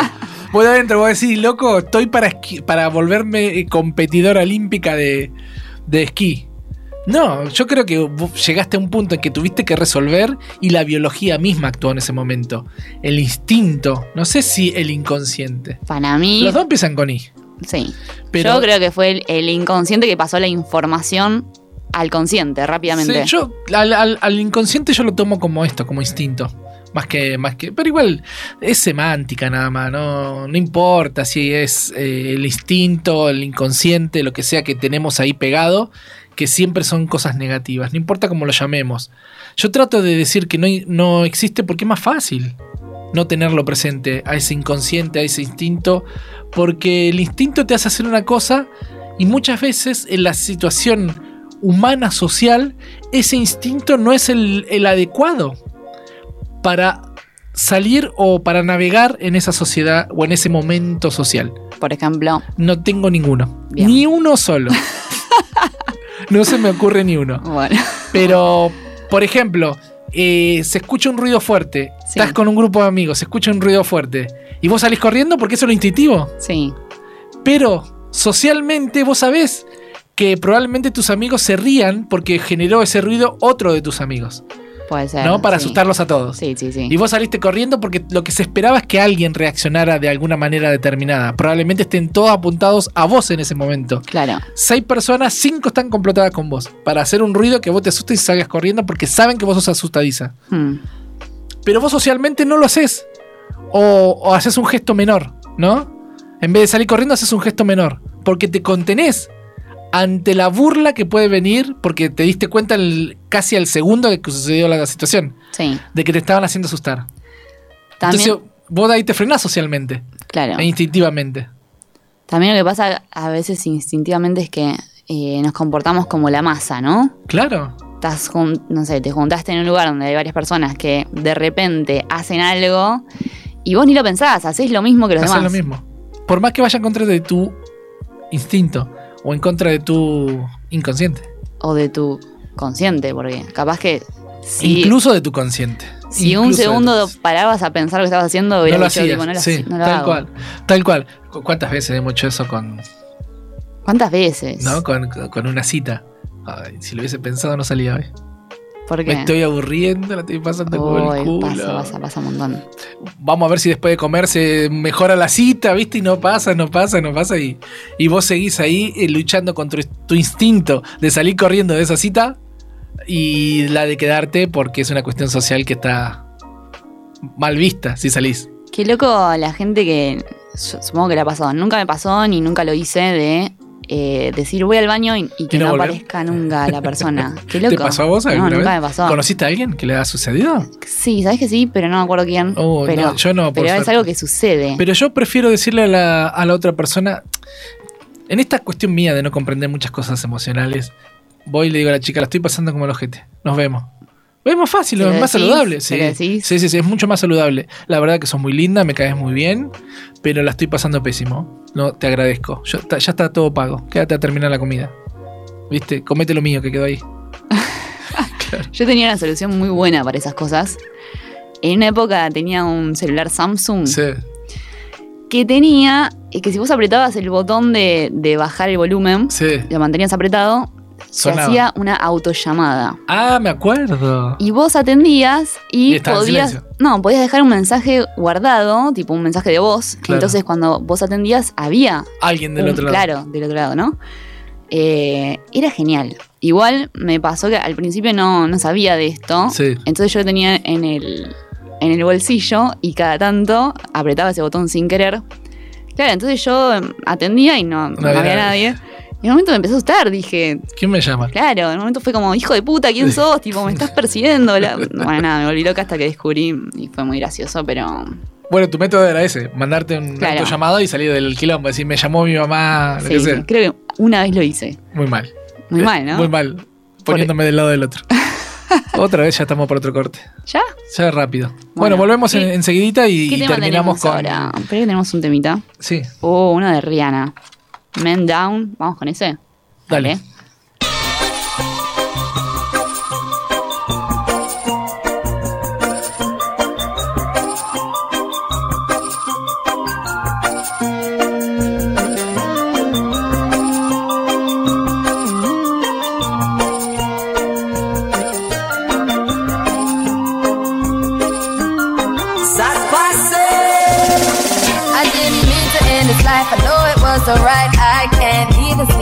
Can't get it out my mind. I need to get out of sight, but I end up behind bars. What started out as a simple altercation turns into a real sticky situation. Me just thinking on the time that I'm facing makes me wanna cry. Cause I didn't mean to hurt him. Could have been somebody's son. Took his heart when I pulled out that gun. Rum pa pa bum, rum pa pa bum, rum pa pa bum. Man down, rum pa pa bum, rum pa pa bum, rum pa pa bum. Man down, mama, mama, I just shot a man down in Central Station in front of a big old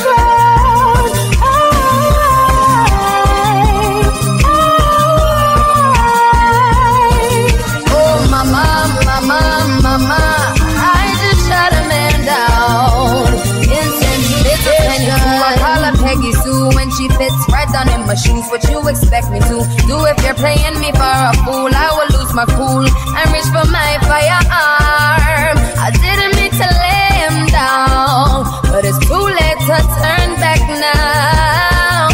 Don't know what I was thinking. Now he's no longer living, so I'm about to leave town. Yeah. Cause I didn't mean to hurt him. Could have been somebody's son. Took his heart when I pulled out that gun. Rum pa pa bum, rum pa pa bum, rum pa pa bum. Man down, rum pa pa bum, rum pa pa bum, rum pa pa bum.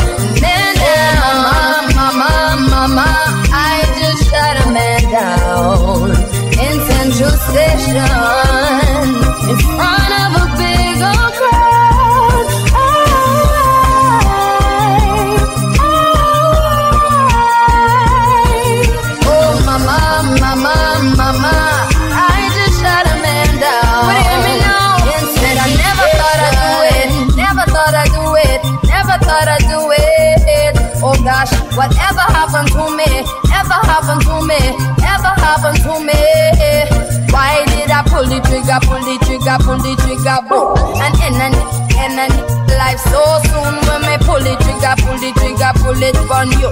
Somebody tell me what I'm gonna, what I'm gonna do. Hey, ram pa pa bum, ram pa pa bum, ram pa pa bum. Me say one man down. Oh, me say ram pa pa bum, ram pa pa bum, ram pa pa bum. When me went downtown, cause now I am a criminal, criminal, criminal. Oh Lord of mercy, now I am a criminal. Man down, tell the judge please give me minimal. Run out of town, none of them can see me now, see me Oh mama, mama, mama, I just shot a man down in Central Station in front of a big old crowd.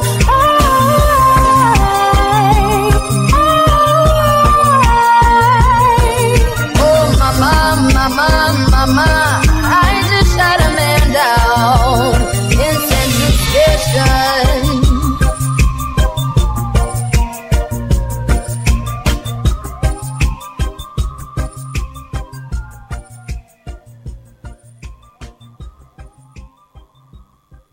Sergio y Mica siguen tirando magia en Los mosquitos son extraterrestres.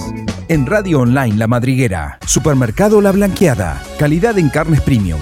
Con nuestros cortes de primera calidad, vas a hacer de cada comida un plato gourmet. Encontranos en Avenida Ricardo Balbín, 5467 San Miguel. Teléfono 4455-3787. Viviendas Tower, calidad y rapidez a la vanguardia en la construcción de viviendas. Encontrá tu nuevo hogar desde 15 mil dólares. Visita nuestro sitio web en viviendastower.com.ar o comunicate al teléfono 11 68 24 94 47. ¿Pensaste alguna vez en hacer más conocido tu negocio o producto? Tu proyecto puede crecer haciendo que más personas lo conozcan. Hace publicidad en nuestro programa Los mosquitos son extraterrestres. Comunicate al WhatsApp 11 33 32 9804 y te brindaremos toda la información que necesites. Anota 11 33 32 9804.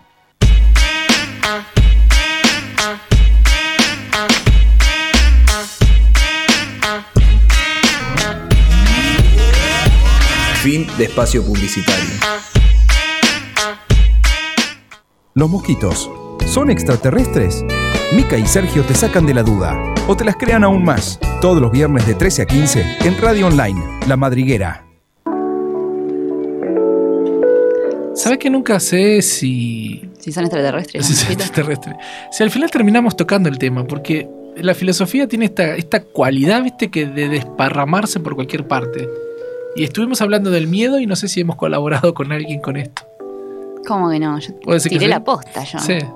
Sí, sí, sí, de, de- de- de que los miedos son pensamientos Que una vez que los, eh, que los, reconoces, los reconoces, que los reconoces como tal, lo puedes controlar. desaparecen. No, no puedes, no puedes controlar el miedo. ¿No? Simplemente lo puedes observar. Sí.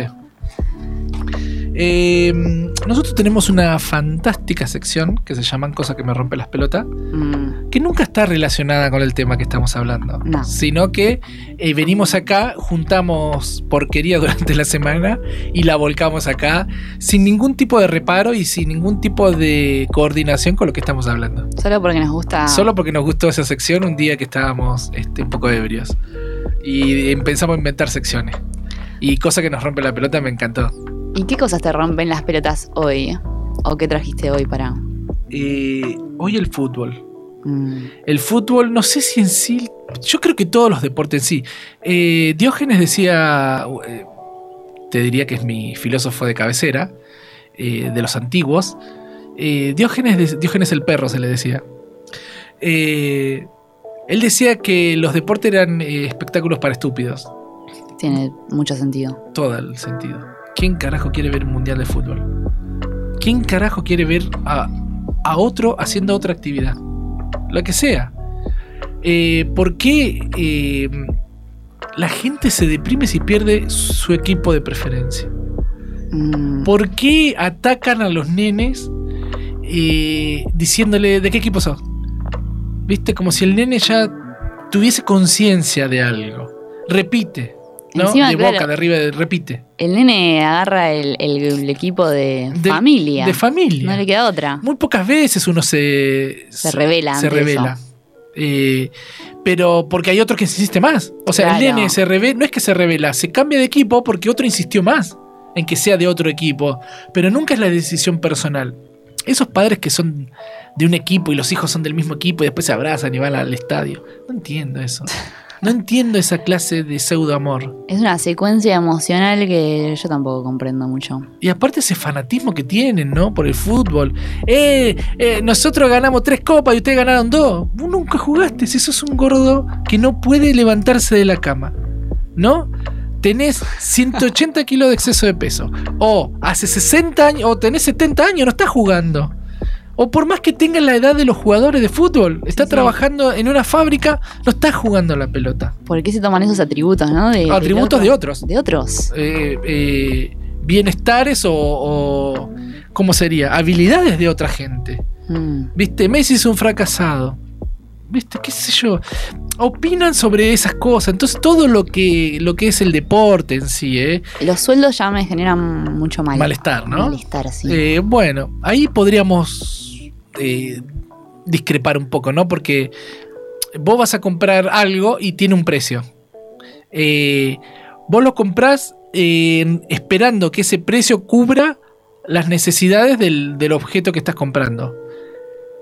Eh, vos sabés que si pagás un precio económico por un objeto, lo más probable es que ese objeto o no te dure mucho o sea de pésima calidad. sí. Pero La diferencia está acá. Vos te compras un jean en Munro, ¿no? Un jean, cualquier marca en Munro, que son todos truchos, Sí. y te los pones y los tenés que achicar. te los pones en la, en la tienda, te los probás, llegás a tu casa y los tenés que achicar. Posta, nunca me pasó. O de largo, o de ancho, o de lo que sea. No queda como vos querés que te quede. Con la altura tuya, Pero te lo probaste antes. te lo probás y todo, y no sé qué pasa ahí Y adentro cambia. mágico, entras en una dimensión mágica dentro de ese probador que te cambia el jean.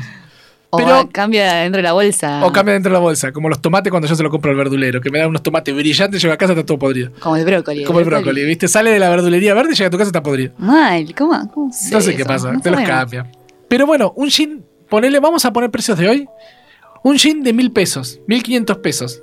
Vos sabés que te estás comprando con esos mil quinientos pesos. Pero un jean bueno, bueno, que te quede como vos querés, que te calce como vos querés, cuesta 9000 mango. Y esa es la diferencia que yo veo en todas las cosas. Abismal la- la- las brechas. Para lo que es de excelente calidad y para lo que es de una calidad media baja. Sí, La brecha es enorme. sí. Entonces, vos tenés el mejor equipo del mundo o a un equipo importante. El jugador que tiene que venir a jugar ahí también te va a salir en esas mismas proporciones de calidad y de precio. Porque el tipo que sabe que juega bien, que juega bien y que hace todo bien, él pone un precio alto. Porque Sí, sabe que es alto. ¿Por qué tan exagerado? ¿Por qué tanta diferencia entre un jugador que le pega a una pelota Sí. y un eh, profesor del colegio? Que le pega a los alumnos. Ah, no. pega- bueno, esa parte no, pero. eh, ¿Por qué tanta diferencia? Si ¿Qué uno es yo? más útil que otro No, a la no, sociedad. no, no, no. ¿Cómo que no? No. El grado de utilidad le va a dar uno en, en relación a su propio concepto de moral y de su vida. Eh, por ahí, para un tipo que le gusta mucho el fútbol, un profesor no sea una gran cosa. No sea alguien útil para él. Bueno, pero estoy hablando a nivel humanidad, a nivel sociedad. Eh, y eso queda siempre eh, sujeto a, a cada una de, de las personas. No podemos. no podemos generalizar casi te diría que ninguna cosa del planeta. No, Cualquiera que sea, ¿eh? no me parece bien que me contradigas. Espera, si no, no tendría, no tendría sentido esta charla. bueno, está bien. Pero. Pero está muy bien igual que uno se enoje y uno se, eh, se ponga firme en creer que un jugador de fútbol cobra mucha plata. Está muy bien igual. Eh, Porque eso es lo que para vos es el valor. Es más valorable un profesor. Y claro, Pero para un tipo que le gusta el fútbol, por ahí no es un valor un profesor. Es un valor el balón, ¿no? Bueno. Se comenta que Messi dormía abrazado a la pelota. Entonces para él el fútbol era su valor. Y por ahí no le daba valor a los profesores o al estudio. Y no está mal tampoco. Pero sí, podemos coordinar en que por ahí... Pero ¿cómo le podemos decir a alguien que está haciendo su negocio cuánto debe pagar por un empleado? ¿No? Porque si el tipo quiere pagarle a un empleado, el dueño del, del- del club, le quiere pagar mucho a un empleado, ¿qué diferencia habría con pagarle mucho a un profesor en una escuela privada? El, director o el dueño de la escuela privada le decide pagarle a un profesor mucha plata porque considera que el tipo tiene muchos conocimientos. Entonces, ¿qué diríamos en ese caso? Eh, ¿por qué el profesor ese cobra tanto y la de limpieza cobra menos? Si la de limpieza lo que hace es cuidarnos a nosotros, que esté todo limpio y no nos enfermemos. Estamos siempre en, en esa dicotomía, ¿viste? De las disparidades. Sí, quizás tendríamos que adentrarnos un poco más y ver el detrás de cámara, ¿no? Porque de donde sale la plata para pagar al profesor, mm, vamos a pensar que es de un lugar honesto. Sí. Y de donde sale la plata para pagar al futbolista, mm, No lo podemos pensar. ¿no? Sospechoso. Sospechoso. No se puede pensar. Bueno, No. viste que en esas cosas están muchas metidas un montón de mafias. Eso ya lo sabemos. eso, por no, no podemos hacer los, los, los desentendidos. Tal cual. Pero no nos importa porque no es nuestro negocio. ¿Viste qué podemos hacer ahí? Nada, en una cosa que es mundial. Nada. No podemos, desde un humilde programa de radio, aportar algo a la sociedad. Bueno, yo ya te dije lo que a mí me hinchaba las pelotas del fútbol, que ahí coincidimos. Sí. ¿Y a vos? Eh, igual a mí lo que me hincha pelotas es el sueldo, ¿no? El fútbol. Pero bueno. A mí lo que me hincha las pelotas es, son los peatones que no aprovechan cuando le estás dando el paso para que crucen. Yo tengo una teoría hermosa, como para todo. El peatón que no se apura, cuando vos le estás dando el paso con el auto, no maneja. Esa es mi teoría. No, pero no digo el que no se apura, sino el que le estás dando el paso y está mirando para otro lado. Como, señor, no sabe aprovechar las oportunidades de la vida. Eh, Se merece que no lo que lo atropelle. que lo pase por encima. Por estar distraído y no aprovechando las cosas de la vida. Mal, me da bronca. Pero yo tengo la teoría esa, de que aquel que no se apura y no está atento es porque no maneja. Porque vos cuando vos que manejás y vas a cruzar y alguien te da el paso, apuras el paso, naturalmente. Porque sabes lo que es estar atrás del volante esperando que el otro pase. Pará, no, igual no digo de apurar el paso, ¿eh? Yo cuando yo eh, manejo Sí. y cuando voy caminando, no apuro el paso, es como que es mi prioridad, no tengo por qué correr porque vos estás del otro lado. No. Pero te quejas del tipo que no se apura y vos no te apuras. Pero no, no que no se apura, sino que está mirando para otro lado. Cuando yo freno, me tomo el trabajo de frenar el auto, que ya detesto frenar. ¿Quién freno, no? ¿Quién no? Freno para que el señor que está ahí paradito pase y el señor está mirando a, no sé, la A panadería. claro. Un culo, por ahí que pasa. señor, Sí, sí, sí. aproveche las oportunidades que le da la vida. A mí me da bronca frenar, doblar, meter cambio, todo lo que implica manejar. A mí me da bronca frenar. Los semáforos en rojo, o le voy a poner en otro. Yo creo que había notado algo más. A ver, que eh, el- el- la gente que, que estira el pseudo conocimiento. Por ejemplo, estás en una reunión y alguien dice algo medianamente interesante. No te estoy diciendo eh, que te está dando la revelación. Justo se dio un tema, dice algo más o menos coherente. Uno le dice, claro, tenés razón. Y en ese instante, el tipo, la mina, estira el conocimiento diciendo, claro, y repite lo que dijo, Oh, me molesta la gente que repite lo que dice. ¿no? Que Porque es todo el conocimiento que tiene Claro. y lo quiere aprovechar al máximo. Y lo repite tantas veces que se vuelve como un chiste repetido. Mm, Empieza a perder fuerza. sí. El conocimiento se diluye y pasa al olvido. Pero eso me molesta, ¿viste? Que la gente trate de estirar ese, ese pseudo momento de iluminación que tuvo con una idea vaga a, un, a, a una temática amistosa, ¿viste? Que se dio en ese momento. Claro. Y, y por ahí hay uno que tiene conocimiento, que ya sabemos que es el que más sabe de todo, por ejemplo. Sí. Eh, y que siempre que le preguntamos, siempre tiene una idea. Me siento un poquito reflejado, ¿eh? no sé por qué. Y ya hincha las pelotas a veces. Eh, Dolina decía que una persona eh, ignorante molesta tanto como una persona sabia. Bueno, vos sabés que el otro día eh, me pasó que estaba en un almuerzo familiar eh, y había un participante de ahí de la mesa que, que sabe un montón de todo. Sí, Mucho, mucho, mucho. Y no paraba de hablar. claro. Y yo le quería decir algo y el chabón hablaba por encima Por mío. encima tuyo. Entonces le dije, ¿podés parar de hablar, boludo? Claro. Tipo, posta. O sea, me sentí mal. Todos después. tenemos ideas. Me sentí mal porque le dije eso, pero el chabón no paraba de hablar y no se daba cuenta. Claro. Y me, se quedó mirándome como que, no sé si como tipo forra que sos, Claro. o tipo se hizo consciente de que estaba hablando mucho. Mira que vemos muchos que vivimos situaciones de esas y no nos damos cuenta. Yo pienso que no se dan cuenta. Sí. Yo fui un poco cruel al decirle así de una. Y lo bien que hiciste. Porque Pero- no entendemos de otra manera muchas veces. Que es lo que dijimos al principio de. O, no, o en mi casa fue que estábamos charlando de la crueldad. Con la, con la que yo necesito que me digan las cosas porque no las comprendo de forma subjetiva. No sé si crueldad o frontalidad, ¿no? Frontalidad más lindo. Sí. Una vez una señorita me dice, hace muchos años atrás, la invito a salir y me dice hace rato que quería salir con vos. Y le digo, ¿y perdimos todo este tiempo? Claro. ¿Por qué no me dijiste? Pero yo te remiraba. No, no, no, no, no, no, no.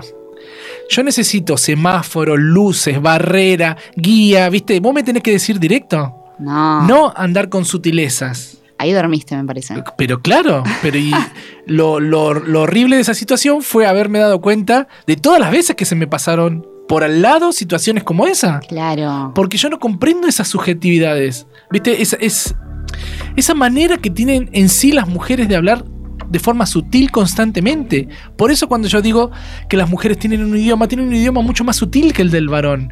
Y yo necesito algo más pragmático y real. El varón necesita eso. ¿Cuántas veces hemos escuchado a mis hermanas, que yo me he criado con mis hermanas? Mira, uno de mis cuñados. Mi hermana tiene mucha conciencia de lo que es el varón, por suerte, la más grande, porque se crió entre cuatro varones. Entonces entendió, si se quiere, el idioma masculino. Le dice al novio, por ejemplo, mañana es nuestro aniversario, eh, reservé un restaurante. Bien. No felicito. espera, no espera a que el tipo no se acuerde, que todo eso se vuelva un lío, viste, que después estemos peleados en nuestro aniversario. No, resuelve, mañana es nuestro aniversario porque sabe que el varón no se acuerda, pero no porque es mal tipo, no porque no es romántico, porque es varón. No, el tipo no te abraza porque no es romántico, porque no te ama, porque es varón, porque es tosco, Porque no hace esas cosas. La mujer quiere salir con una mujer y el varón quiere salir con un varón. ¿No? El varón quiere tener sexo con su mujer, con, su, con, con quien sea. Estamos hablando de parejas, heterosexuales, ¿no? El varón quiere tener sexo con una mujer y que la mina no hable más, no diga más nada, se transforme en una pizza y en una Coca-Cola. Y Es la típica esa, ¿no? poder jugar a la Play. ¿No? Mira, mi- todo junto quiere, ¿no? Jugar a la Play, mirando los Simpsons, tomando café y comiendo pizza. Y que la mujer desaparezca. Y la mujer quiere que el tipo, al terminar el, el acto sexual, la abrace, conversemos, nos acariciemos, y el tipo no hace eso. Entonces la mina quiere tener sexo con un tipo que se transforme en una mina, y el varón quiere tener sexo con una mina que después se transforme en un tipo, para que podamos jugar a la Play. Claro. Y esas cosas no suceden. Mira, no lo he visto. Entonces mi no hermana resuelve, resuelve bien. Igual decís que son todos así, yo creo que hay excepciones, ¿no? Claramente. Eh, Estamos los que hemos entendido esta- estas situaciones y nos ponemos en modo eh, pareja. ¿Y qué podemos hacer, por ejemplo, las mujeres en ese caso para acercarnos más o menos a eso y los hombres? Me parece que el, el próximo programa tendremos que hablar más de estas cosas, ¿no? Podría ser. De sí. cómo solucionar los problemas cotidianos. Este es un programa que se va construyendo. Nosotros lo imaginamos de una manera porque teníamos que tener una dirección. Claro. pero vamos trayendo temas, porque no sabemos cómo hacer esto de una forma que a todos nos sirva. Entonces vamos construyendo. Y si el, y si el programa se va a ir transformando en Delfina te escucha, como estaba hace muchos años una chica llamada Delfina que escuchaba a la gente, nosotros nos podemos volver eso. Y a través de esta teoría que yo, que yo generé, la de la felicidad, eh, ir ayudando a la gente. ¿Cómo podemos hacer eh, las mujeres para... ¿Cuál era la pregunta? Transformarnos en pizza. Ah, transformarnos en pizza. Eh, ¿Eso es lo que quieren o quieren el tipo que las abrace y, y converse después del acto sexual? ¿Qué es lo que se prefiere? Primero tener claro eso. ¿Qué es lo que prefiero? ¿Te gusta eso? Bueno, negociemos como, como en todas las cosas.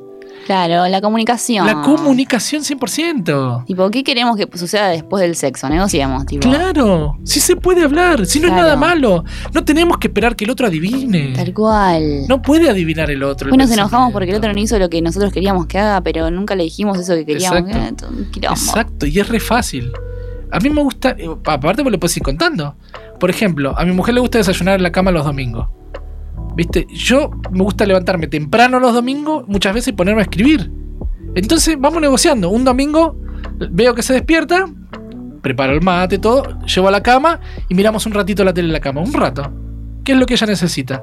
Quiere ese, ¿no? Los dos en la cama mirando la tele con la ventana abierta y tomando unos mates, no hablando de nada probablemente, escuchando la tele. Entonces, un ratito eso y en un momento mi mujer me dice, bueno, ya está. Ya está el domingo en la cama, ya te, ya te libero. Ella misma me lo dice, sin ningún tipo de temor, sin ningún tipo de pesadez. Claro. Y vamos coordinando. Qué bien. Ahora que me acuerdo, eh, también pasa que a veces uno comunica, pero el otro como que... No recepciona. No es que no recepciona, ver, voy a poner un ejemplo. Sí. Me pasaba con un novio que tenía que a la mañana tomábamos agua con limón. Sí, Y a él le gustaba con hielo y a mí sin hielo. sí. Y yo se lo de- decía, tipo, yo a, mí no me gusta con hielo. Y cada vez que él lo preparaba le ponía hielo, ¿entendés? O sea, más allá de que hubo una comunicación y demás, el chabón no... No, No sé, lo recepcionó, no se lo acordaba, no, No, le no, importaba. no sé, pero bueno, Consideraba que con hielo era mejor. no sé, pero a lo que voy es que a veces uno dice, bueno, la comunicación es todo, Sí. pero a veces incluso con la comunicación tampoco se solucionan ciertas cosas. No, porque está mal la comunicación. Porque están mal los métodos de comunicación. Vos tenés que hablarle al otro, más allá de hablarle en el idioma varón, le tenés que hablar en el idioma él, el idioma ese. Esa persona, puntual. Vos, los tonos, los gestos, todo acompaña a que el otro te comprenda. Si uno cree que solamente son las palabras, está equivocado, porque tiene que acompañar los gestos, los No, tonos. No es muy difícil de entender que un vaso con agua y limón va sin hielo. No es muy difícil de entender. Ahora vos le decís, a mí no me gusta el hielo. Che, no le pongas hielo a mi vaso. A mí no me gusta el hielo. Todo el tiempo se lo tengo que decir. Escúchame, escucha esto. Che, a mí no me gusta el hielo, no le pongas hielo al mío. Ahora escúchame esto. Vos estás preparando, vos sos la que le pones el hielo. Mica, ¿me haces un favor enorme? ¿Tendrás posibilidad de no ponerle hielo al mío hoy? Nunca más. Suena distinto, ¿no? Sí. Y entra distinto al cerebro. De- igual te juro que aunque se lo haya dicho así, se lo hubiera No, dicho hay así. que ver. Hay que ver, porque estamos teniendo tu versión, nada más, llámalo. Llámalo, llámalo, le a quiero preguntar a ver cómo, cómo, cómo sigue tomando el, el cos. Aunque no lo creas, eh, yo estoy hinchado a las pelotas. Me parece que vamos a pedir a la gente de la radio que nos dé seis horas de programa. Vamos porque a se a- termina rápido. Cosas que nos rompen las pelotas. Se termina rápido esto. ¿Viste?